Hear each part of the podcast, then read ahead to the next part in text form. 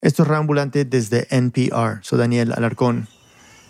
La historia de hoy empieza en Santa Marta, una comunidad en el norte del Salvador. Queda en el departamento de Cabañas, en la frontera con Honduras. Casi la mitad de la gente de ese departamento vive en condición de pobreza y la mayoría de las familias que viven en Santa Marta subsisten de la agricultura. Es un lugar donde las oportunidades son escasas. Pero algo que caracteriza a Santa Marta es que es un lugar muy unido, solidario y gran parte de esa cohesión se debe a la radio comunitaria. Radio Victoria 92.1 presenta a partir de esta hora Comunidad, Comunidad al, día. al Día. Bienvenidos. Radio Victoria es producto directo de la guerra civil que devastó a El Salvador en los años 80. Santa Marta era uno de los centros de la guerrilla de tendencia marxista que luchaba contra el ejército y los paramilitares, y el pueblo fue destruido en 1981. Sus habitantes, por lo menos aquellos que no murieron en los ataques, tuvieron que huir. La gente empezó a regresar en pequeños grupos a finales de los 80 y comienzos de los 90, y fue allí que nació la radio. Al principio era de uso interno, una manera de solventar las necesidades de una comunidad bastante aislada del resto del departamento. Se pasaban mensajes, avisaban si había algún problema o la hora de ir a la escuela. Pero pronto se dieron cuenta de que la radio podía servirles también para comunicarse con otros lugares, para llegar más allá de Santa Marta. No era algo menor. Por su pasado apoyando a la guerrilla, el pueblo tenía mala fama en los municipios cercanos. Siempre se ha creído que Santa Marta no se podía entrar, que no se podían relacionar con la gente allá, que si alguien entraba a Santa Marta no salía vivo, nos comíamos a los niños, que hacíamos jabón a las personas mayores ya de 60 años. Este es Oscar Beltrán y forma parte del equipo de dirección de la radio. Ha trabajado allí por más de 20 años. Así que pocos meses después de crear la radio, los santamarteños decidieron subir los 7 kilómetros en la montaña que los separa del municipio de Victoria para instalarse allí y crear una radio para todo el departamento de Cabañas. Era tan difícil montar un proyecto de comunicación y cuando logramos montar la radio, logramos hacer sonar la radio por primera vez, o sea, todo el mundo decía, o sea, ha sido una victoria, hemos logrado lo que soñamos. Entonces, a partir de eso nace el nombre de la radio. Y dijimos, bueno, Radio Victoria, y coincide, se, se instala en el municipio de Victoria. Desde entonces, Radio Victoria se dedica a informar y atender los problemas de cabañas. Por eso no fue del todo extraño cuando a inicios de los 2000 se empezaron a acercar campesinos de la zona pidiéndoles ayuda. Los pozos de agua se estaban secando y los animales estaban muriendo en circunstancias extrañas. O sea, eran cantidades de ganado, no era solo que se moría una vaca y ya estuvo. Además, reportaban que habían llegado personas desconocidas y que estaban sacando muestras de rocas. La gente estaba bastante preocupada. Llegaban a preguntar, miren, ustedes saben, pueden investigar qué está pasando. Y nosotros decíamos, miren, deberían de ir a la unidad de medio ambiente, las alcaldías tienen una unidad, la policía también tiene una responsabilidad pero en esos lugares no les daban respuestas. Les decían que estos eventos eran normales. Tal vez alguien le echó veneno al agua. Nadie sabía nada. Así que los de Radio Victoria se juntaron con sus vecinos y se propusieron buscar respuestas. Pero lo que encontraron era mucho más grande de lo que se hubieran podido imaginar. Una breve pausa y volvemos. Este mensaje viene del patrocinador de NPR, CarMax. Imagina comprar un auto a tu manera en línea, desde la comodidad de tu hogar, en persona en el lote o una combinación de ambos. CarMax te permite elegir cómo comprar. Incluso llevan tu auto a la puerta de tu casa en mercados selectos. Y sin importar cómo compres, CarMax te tiene cubierto gracias a una garantía de reembolso de 30 días o 1500 millas. Conoce más y empieza a comprar en carmax.com. CarMax, reinventando la compra de autos. Estamos de vuelta en Ambulante. La productora y escritora española Isabel Cadenas Cañón nos cuenta la historia. Aquí Isabel. Radio Victoria se unió a otras organizaciones que ya estaban buscando respuestas. Una era ADES, la Asociación de Desarrollo Económico Social, que también había nacido en Santa Marta cuando su población regresó de Honduras. La otra era un grupo ecologista de la zona, ASIC, Asociación de Amigos de San Isidro Cabañas. ASIC y ADES ya habían trabajado juntas antes. Habían detenido un proyecto de relleno sanitario que querían realizar a la orilla del río Titihuapa. Un día, realizaron un foro para hablar sobre ese tema y el delegado del Ministerio de Medio Ambiente les dijo que se preocupaban mucho por un relleno sanitario, pero que en realidad lo que iba a contaminar ese proyecto no se podía comparar para nada con lo que iba a ocasionar la industria minera. Y es que pronto se dieron cuenta de que desde 1993 varias empresas mineras habían estado haciendo exploraciones en cabañas en busca de oro. Lo que pasa es que estaban haciendo perforaciones muy profundas y eso estaba ocasionando que algunas vertientes de agua se cortaran y ya la, esa agua ya no llegaba a los espacios donde la gente normalmente lo estaba recibiendo, la desviaba y ya seguramente estaba saliendo por otro lado. Hasta ese momento, las empresas habían cavado más de 200 agujeros. La exploración minera también explicaba que se muriera el ganado, porque para sacar el oro tenían que hacer una combinación de agua con varios químicos muy contaminantes, entre ellos el cianuro. Y todo eso se estaba tirando allá a la intemperie y cada vez que llovía todo eso iba a parar al río. Entonces era evidente que, esa agua también estaba afectando al ganado de las comunidades. En El Salvador había habido minería durante la colonia y también por un breve periodo en los años 50. Cabañas es una de las regiones con más oro y más plata del país, y entre 1948 y 1953, una empresa estadounidense, la Rosario Mining Company, explotó la mina El Dorado. Pero desde entonces casi no había habido minería metálica en el país. Cuando estuve en Santa Marta, en 2018, me contaron que cuando se empezó a hablar de minería, la mayoría de la gente pensaba que se trataba de otro tipo de minas, de minas antipersona colocadas durante la guerra. Pero en 1992, con la firma de los acuerdos de paz después del conflicto, en El Salvador se empezó a fomentar la extracción de metales a través de inversión extranjera para tratar de reactivar una economía que estaba devastada por la guerra. Y dadas las condiciones económicas de Cabañas, a pesar de las señales de alerta de los pozos secos y de los animales muertos, la gente recibió la noticia de que una empresa minera planeaba instalarse en la zona con mucho optimismo. Esta es Marisela Ramos. No sabíamos nada de minería, pero así nada.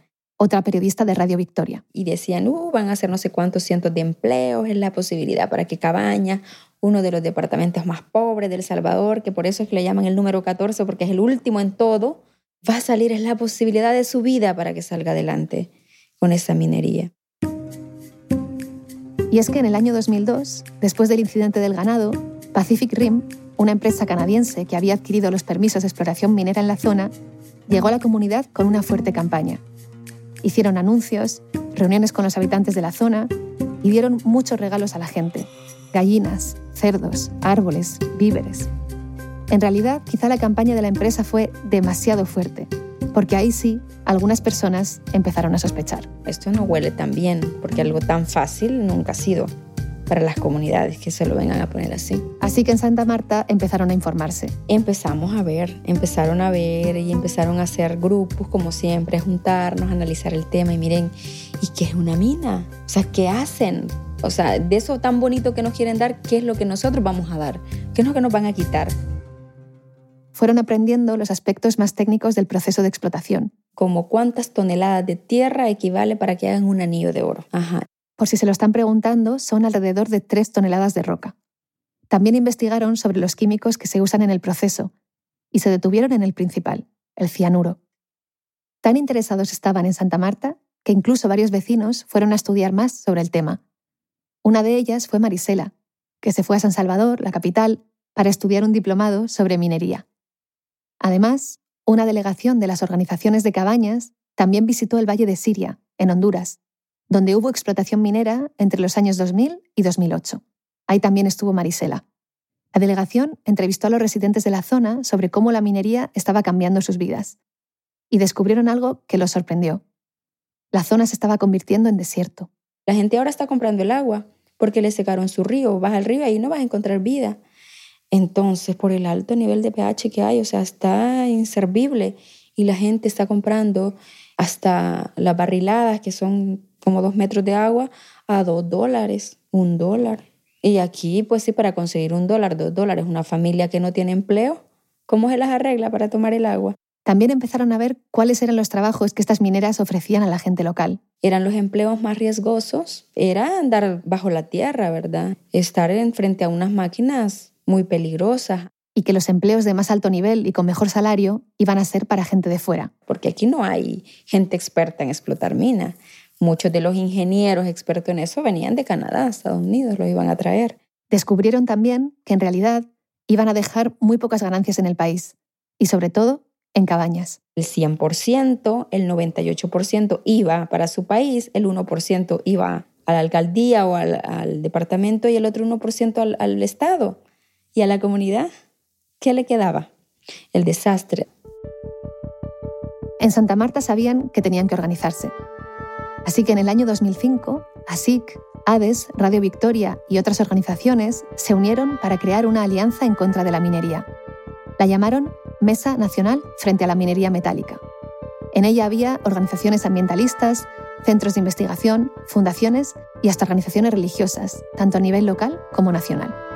Bajo ese nombre empezaron a asistir a las reuniones que convocaba la empresa y a organizar foros de discusión. Y en el año 2006, desde la mesa, presentaron un proyecto de ley, pero no llegó muy lejos. La empresa, Pacific Rim, no se quedó quieta, claro. Y por medio de una fundación empezaron una serie de proyectos de bienestar social para las comunidades de cabañas. Eran sobre todo programas de capacitación y educación para que jóvenes y mujeres tuvieran las herramientas necesarias para comenzar un emprendimiento o conseguir un empleo. Y también lanzaron una fortísima campaña en los medios de comunicación que hablaba de una minería responsable y ecológica, lo que ellos llamaban el futuro de la minería. La minería antes era una industria sucia. Hoy, gracias a la tecnología, hay algo nuevo y limpio. La minería verde.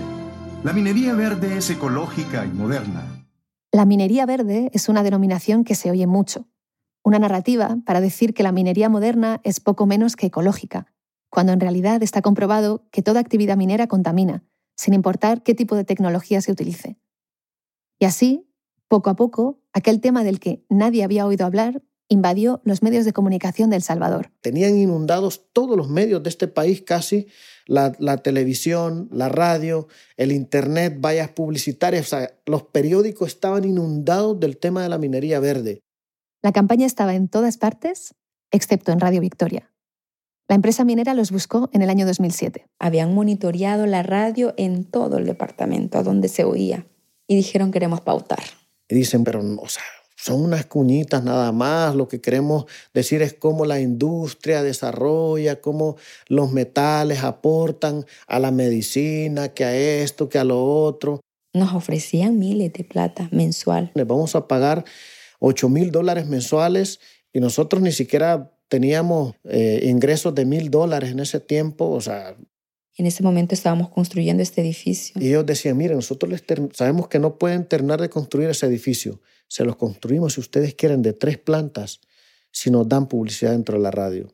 Pensaron que iban a venir a la radio, nos íbamos a sentar y felices todos y acordábamos. Pero no fue así.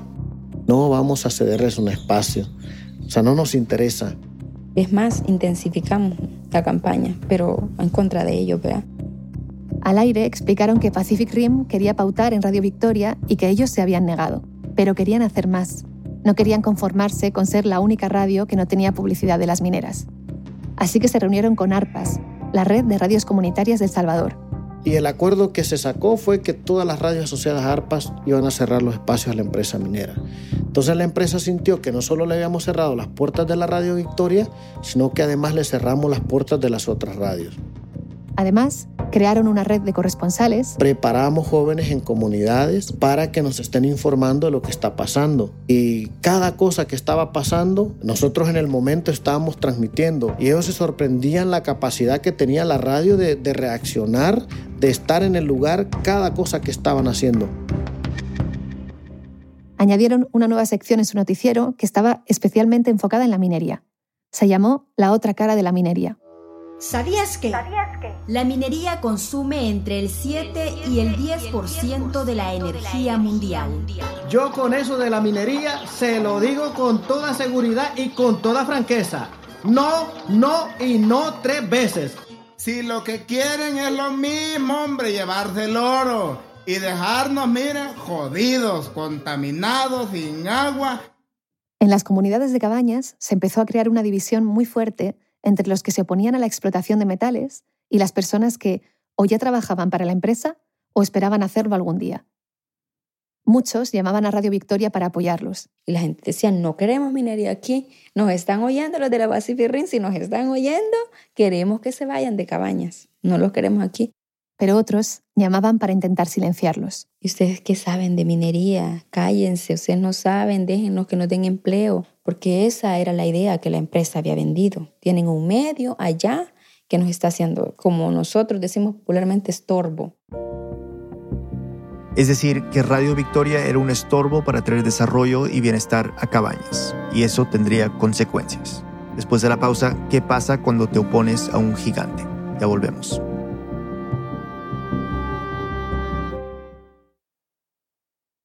Estamos de vuelta en Radio Ambulante. Antes de la pausa escuchábamos cómo la empresa minera canadiense Pacific Rim llegó al departamento de Cabañas, en El Salvador, con la promesa de empleo y prosperidad.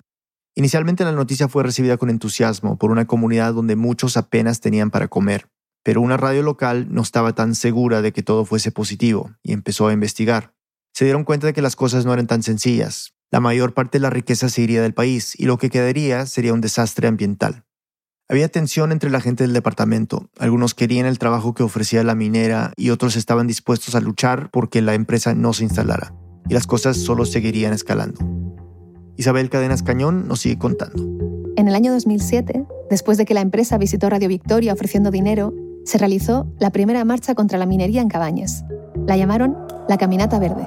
Ese fue uno de los resultados más bonitos. La gente estaba volcada toda en la calle vestida de verde con su pancarta diciendo que querían ir frente a la oficina de la Pacific Ring. Además de eso, miembros de la Mesa Nacional contra la Minería Metálica llevaron televisores a las comunidades para mostrar lo que habían visto en sus visitas a proyectos mineros, entre otras cosas. La presión desde Cabañas parece que funcionó. En el año 2008, el gobierno de Arena aseguró que no iba a conceder permisos de extracción sin estudios de impacto ambiental y sin una normativa para regular la industria era una traba más para Pacific Rim. Y es que a las acciones de los grupos ambientalistas se sumaba el hecho de que un año después, a principios de 2009, iba a haber elecciones presidenciales y Arena podía perder el poder. En ese momento, todo apuntaba a que, por primera vez desde el fin de la guerra, las elecciones las iba a ganar el FMLN, el partido de izquierda que se oponía a la minería. Los grupos ambientalistas incluso consiguieron la firma del candidato de la oposición, Mauricio Funes, prometiendo que en su gobierno no habría explotación de metales. Pacific Rim sabía que si no conseguía un permiso de explotación con el gobierno de derecha, iba a ser casi imposible conseguirlo si gobernaba la izquierda. Para presionar, la minera planteó demandar al Estado salvadoreño frente al Banco Mundial. Quizás suene raro que una empresa pueda denunciar a un país, pero en realidad es algo bastante común. El Banco Mundial considera a las empresas un motor de desarrollo y creó un tribunal de arbitraje independiente que no depende de la jurisdicción nacional de ningún país. En ese tribunal, las empresas pueden denunciar a los estados que ponen en riesgo sus inversiones dentro de su territorio nacional. Su nombre es el Centro Internacional de Arreglo de Diferencias Relativas a Inversiones, pero lo llamaremos por sus siglas, el CIADI. Para entender mejor la amenaza de la demanda, le pedí ayuda a Saúl Baños, un abogado que trabaja en FESPAD que es una fundación jurídica que también forma parte de la Mesa Nacional contra la Minería Metálica. Eso eh, se explica más o menos así. Una empresa que hace una inversión en El Salvador supone que tiene las condiciones o seguridad jurídica, como le denominan ellos, para que El Salvador les permita hacer inversión. O sea, la empresa Pacific Rim entendía desde su lógica que el gobierno, al permitirle la licencia de exploración, de manera automática le iba también a otorgar el permiso de explotación. Así que la empresa, con la posible denuncia, lo que pretendía era reclamar dinero al Estado por detener el proceso.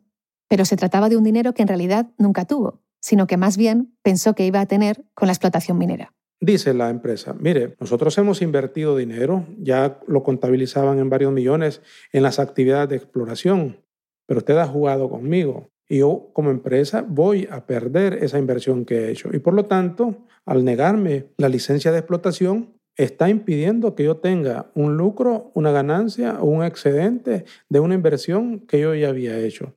Y así, el 15 de marzo de 2009, llegaron las elecciones presidenciales y el FMLN ganó las elecciones. Pacific Rim estaba en problemas y entonces cumplió lo prometido. En abril, un mes después de las elecciones, interpuso la demanda ante el FIADI. Argumentaban que El Salvador estaba retrasando y entorpeciendo el proceso de concesión de explotación de la mina y que estaban perdiendo mucho, mucho dinero. En aquel momento, acá en El Salvador, se miraba como que la minería era un problema de allá de cabañas, no era un problema nacional, no se estaba viendo así. Pero la demanda cambió esa percepción. Al principio, la empresa dijo que esa ganancia que estaban perdiendo era de 77 millones de dólares. Pero después, esa suma fue aumentando y la demanda final reclamaba al Estado salvadoreño 250 millones de dólares. Esa cifra parecía tan exagerada que fue una especie de toma de conciencia para el resto del país.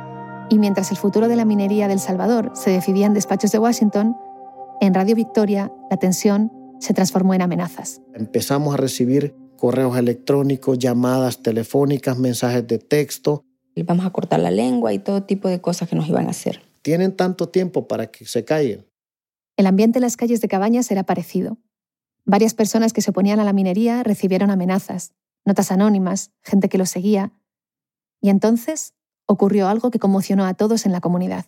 El pasado 18 de junio oficialmente fue dado a conocer como desaparecido Gustavo Marcelo Rivera, activista contra la minería en la zona de San Isidro Cabañas.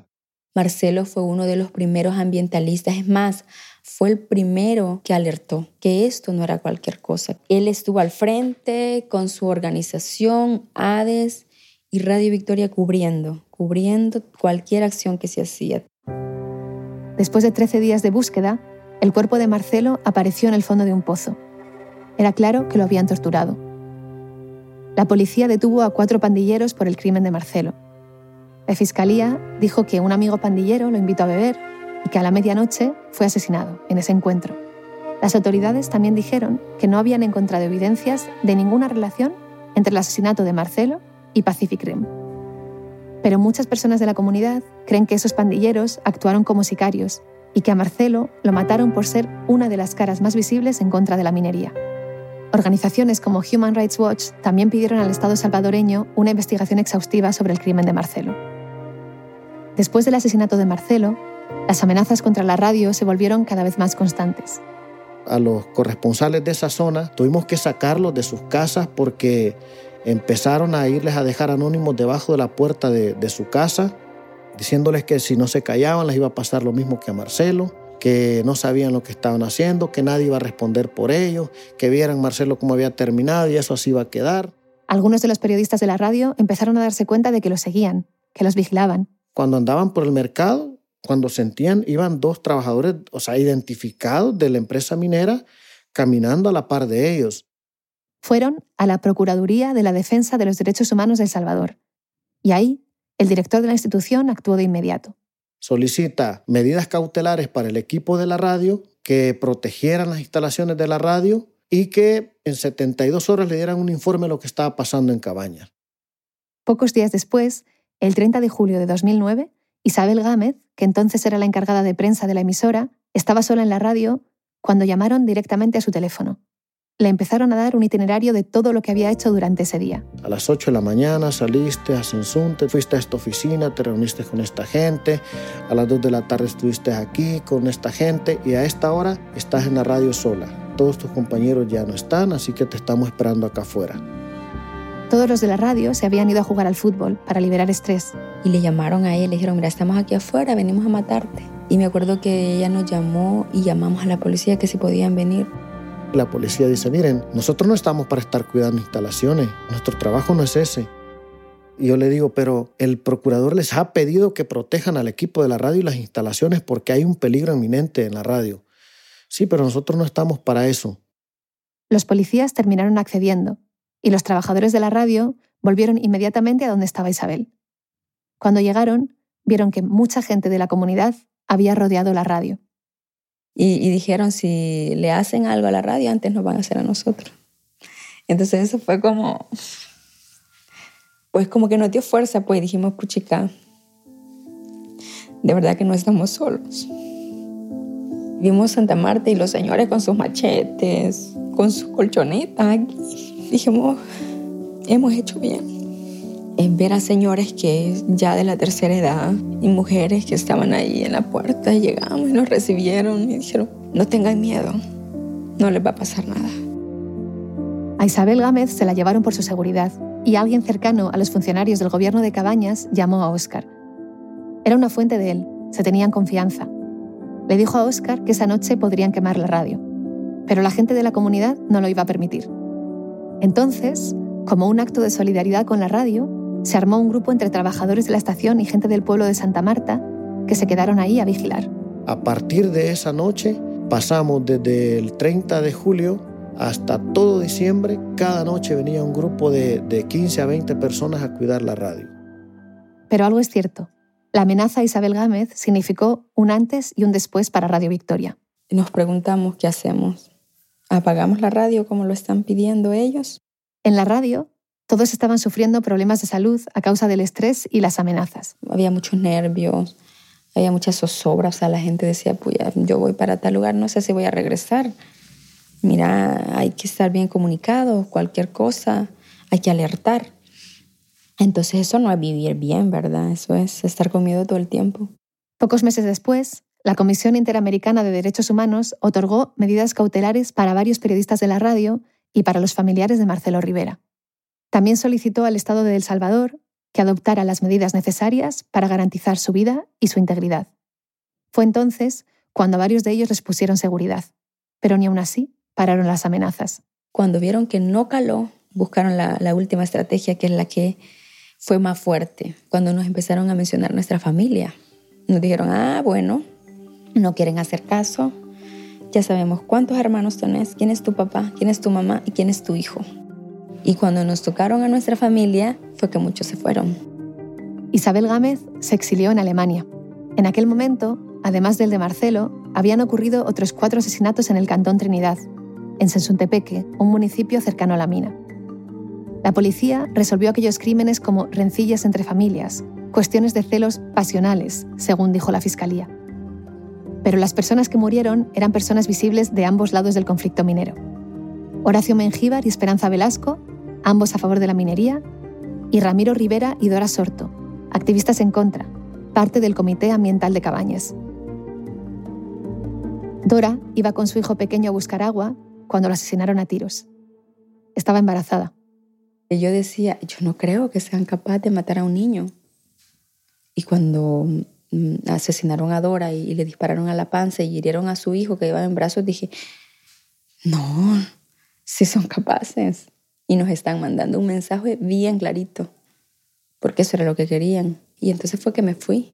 Marisela tenía una hija de dos años en aquel momento, y el asesinato de Dora fue lo que la empujó a tomar la decisión porque yo fui una de las personas que amenazaron a mi hija y mi familia me dijo, bueno, vos decidís, te vamos a apoyar lo que decidas. Estuve moviéndome con la niña por mucho tiempo, salí del país tres meses. Marisela pasó tres meses en Ecuador, trabajando para una radio comunitaria allí, pero no quiso pedir asilo. Según la radio me iba a sacar como un asilo, y yo estando allá dije que no, no, que yo me venía, que qué hacía yo fuera de mi país, que yo no había hecho nada y que, que no tenía por qué estar allá. Y me regresé y lo que me dio fuerza para volver fue eso, decir, hay una comunidad que no me va a dejar sola. Las amenazas siguieron hasta el año 2012, pero muchos años después, Marisela se seguía manteniendo cauta, porque nunca encontraron a los culpables. Que todavía, créeme, yo durante no vea este capítulo cerrado, para mí la alerta siempre va a estar. Sobre todo porque no hay un resultado del avance de la investigación. A nosotros la Fiscalía no nos ha entregado nada. Ni un informe escrito, ni digital, ni siquiera una reunión en la que explicaran el estatus de la investigación. Nada. Oscar me envió un documento de 19 páginas en el que me dijo que habían recogido todas las amenazas que sufrieron entre el año 2006 y 2012. La mayoría de mensajes están firmados por un grupo que se llamaba a sí mismo Grupo de Exterminio. Pero a pesar de todo, en esos años oscuros hubo también momentos de esperanza. Primero, en el año 2009, la Mesa Nacional frente a la Minería Metálica recibió el premio Letelier Moffitt de Derechos Humanos, uno de los más importantes del mundo. As I present you with the 2009 Letelier Moffitt Human Rights Award. Please come up and accept this award. Lo recibió Vidalina Morales, una campesina de Santa Marta, parte de ADES, que se volvió otra de las caras más visibles de la lucha antiminera. La lucha por la justicia social en nombre de nuestros seres queridos caídos en la lucha nos une. Esto le dio al movimiento antiminero del país notoriedad internacional. También se hicieron manifestaciones en solidaridad con ellos en varias partes del continente. Por ejemplo, en Toronto. O en Vancouver, frente a la sede de Pacific Rim.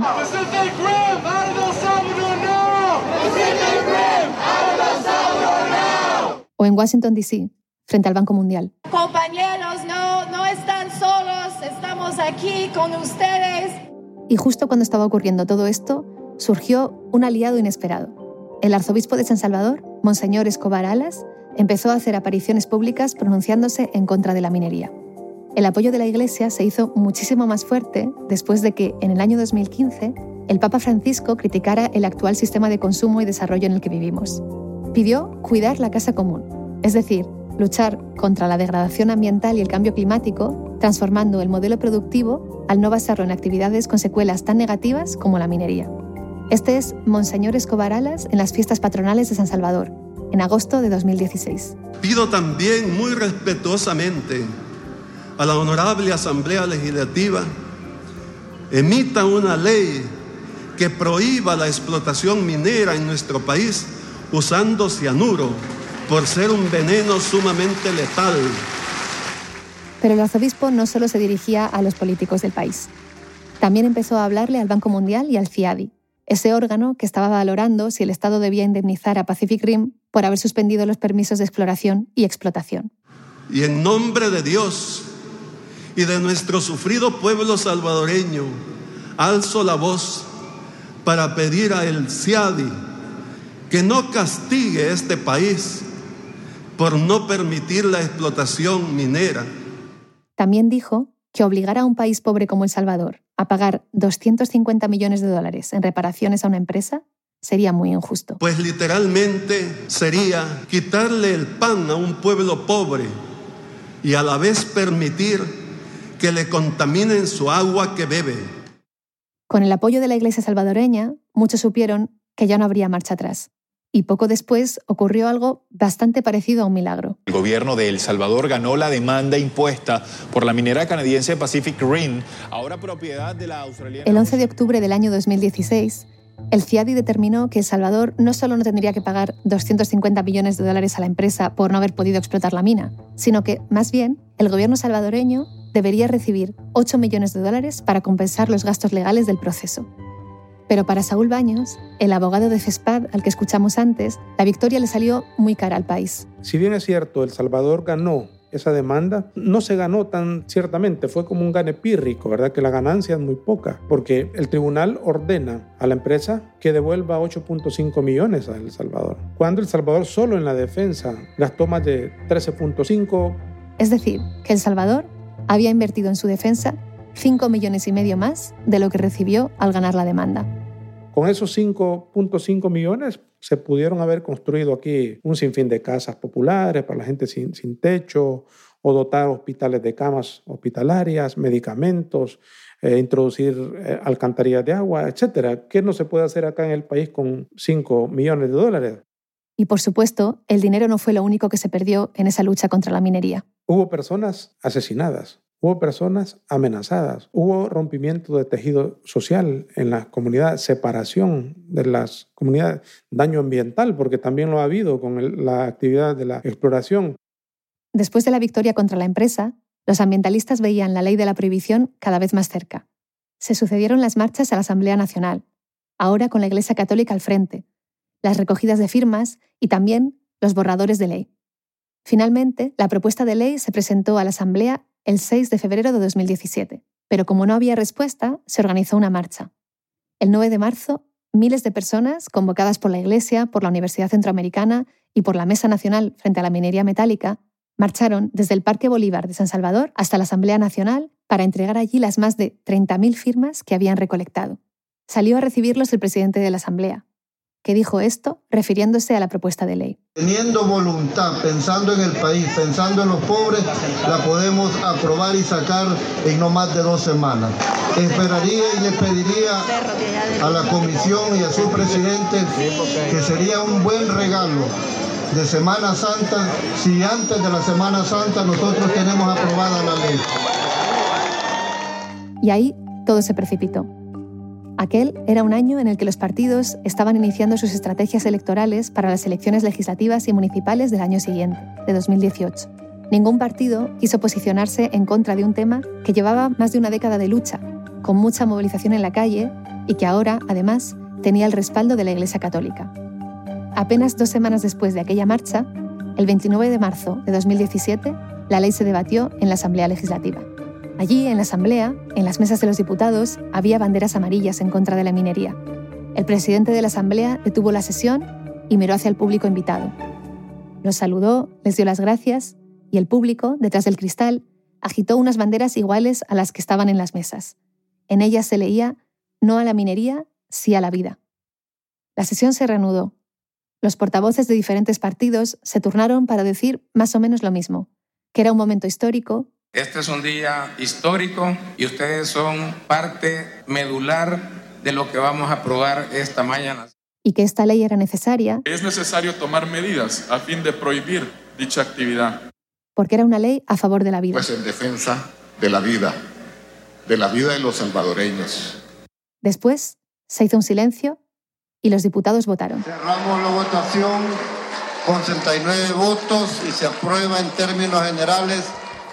69 votos a favor de prohibir la minería metálica y ninguno en contra. El público lloró, gritó, se abrazó. Así, el 29 de marzo de 2017, El Salvador se convirtió en el primer país del mundo en prohibir la minería metálica. Como dijeron tantos políticos, era un día histórico.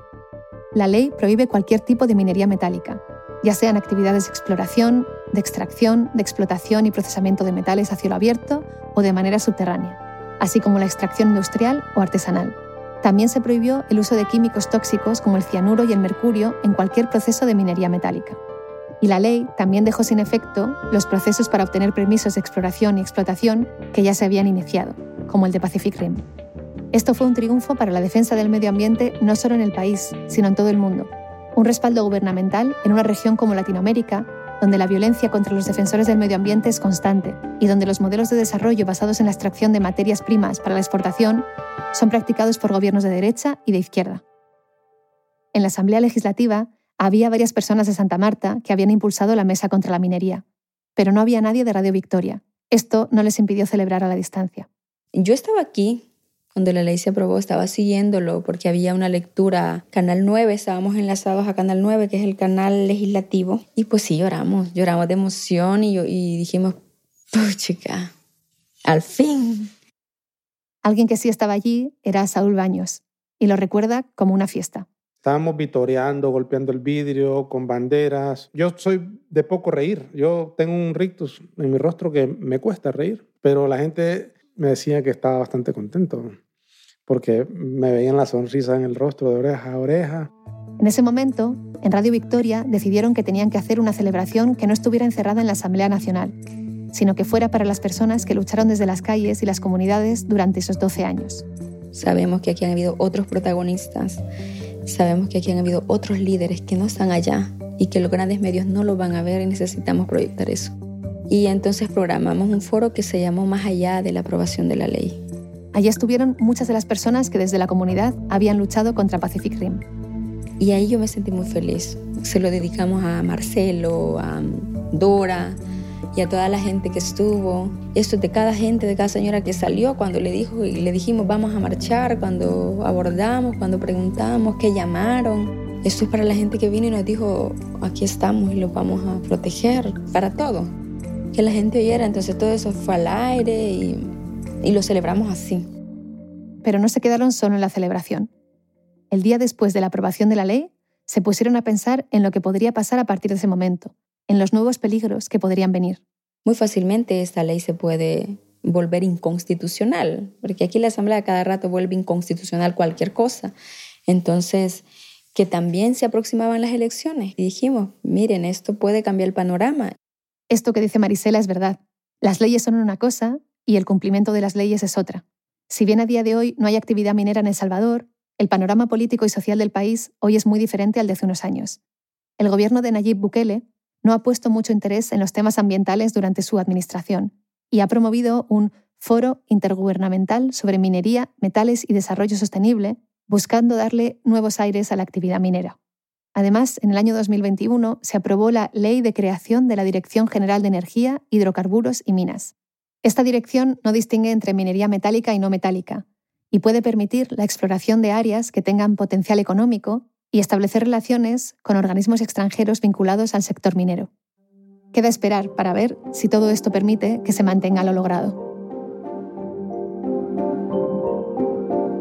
Isabel Cadenas Cañón es escritora, creadora del podcast De eso no se habla y productora ejecutiva de El País Audio. Vive en Madrid. Esta historia fue editada por Luis Fernando Vargas, Camila Segura y por mí. Desiree Yepes hizo el fact-checking. La música y el diseño sonidos son de Andrés Aspiri y Remy Lozano. Esta historia es producto de una colaboración entre Isabel Cadenas Cañón y Ainhoa Montoya del Center for Latin American and Caribbean Studies, School of Advanced Study, University of London, y fue financiada por el Economic and Social Research Council del Reino Unido. El resto del equipo de Reambulante incluye a Paola Aleán, Nicolás Alonso, Lisette Arevalo, Andrés Casasus, Emilia Arbeta, Fernanda Guzmán, Camilo Jiménez Santofimio, Ana Pais, Laura Rojas Aponte, Barbara Sawhill, Elsa Liliana Ulloa y David Trujillo. Carolina Guerrero es la CEO. Reambulante se produce y se mezcla en el programa Hindenburg Pro. Reambulante cuenta las historias de América Latina. Soy Daniel Alarcón. Gracias por escuchar.